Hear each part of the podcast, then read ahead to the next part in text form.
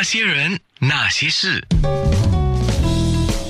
那些我们一起笑的夜，流的泪。那些人那些事，曾峰师傅的菜我吃的多了。我们先来说这个川味儿。刚才师傅也跟我讲，原来四川还受到各地各种不同的民族美食的影响。对，各地各民族迁来四川。四川本身其实是个移民大省，但是因为四川的地理位置，可能就是你说种植辣椒啊、花椒啊，在这方面比较得天独厚的自然条件。生长呃很茂盛，然后四川可能也因为气候的原因，比如说四川是个盆地，潮湿，大家就是风湿啊，各种的疾病啊，可能辣椒啊吃了发汗，所以在四川啊辣椒很盛行，所以大家在印象中好像四川就是一个辣椒的世界，但其实辣椒只是川菜的一种。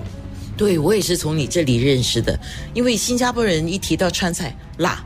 麻就这两个味道，麻辣其实麻辣是你们主要味道，但是不是完全就是代表了四川的味道，因为四川的味道里面也有甜的。对，四川的味道，以我们的文献记载的话，就是在菜谱现在可以找得出来的菜都有四五千种，辣椒占的比例可能就是二三十八线。基本上是不辣的，麻辣呢是四川的特色，但是不是四川菜的全部。那我们要怎么来欣赏四川菜呢？这个题目有点大了，但是你带我们入门吧。新加坡人爱吃粤菜跟川菜，韩国那些现在是近代的一个选择。我们说回川菜吧。嗯，川菜呢口味众多，一般大家对外宣传呢，一讲到四川都是什么百菜百味，口味众多啊，这种什么麻辣为特色。我自己认为。因为现在的物流发达了，交通啊、资讯都发达了，每一个地方的菜，包括海外的菜，进入中国都是很容易互相交流。就是每个地方的特色哈，最有特色的可能就觉得是你那个地方的代表。比如川菜走向世界，大家最记得住的就是麻辣。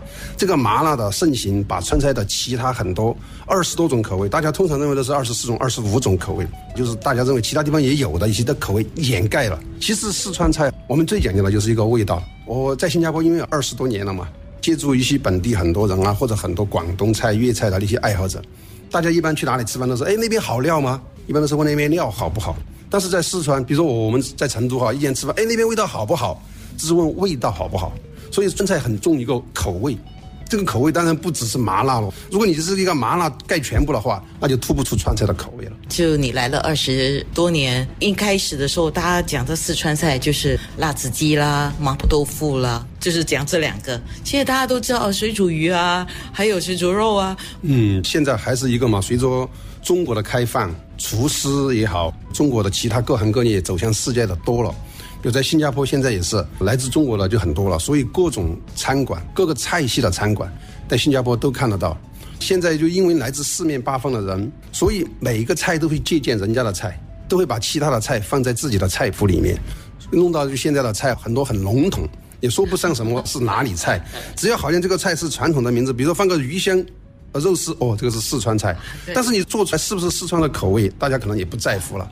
其实已经改变很多了。现在新加坡人都很喜欢吃火锅嘛，麻辣烫、麻辣火锅啊这些，这个是四川菜吧？这个火锅它其实又分成两个大的体系。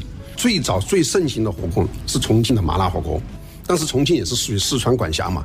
最后呢，就是重庆火锅又到处流传，比如说它到了成都之后。成都可能又在味上面做了一些调整，又做了比较柔和了，然后又流向海外啊，到处流向海外。火锅呢，麻辣火锅呢，肯定是当之无愧的，是四川的一种美食。麻辣香锅呢？只要沾到麻辣，是肯定是四川的。但是香锅这种做法呢，也是最近可能二三十年才开始出来的，早些年也是没有这种做法，这个就是后来演变出来的。大家就是说，在麻辣上面去调味，各自去发挥。哦，你麻辣香锅加土豆加马铃薯加什么什么什么，反正就是想怎么加就怎么加，其实就是吃一个麻辣味。哇，讲的我都流口水了。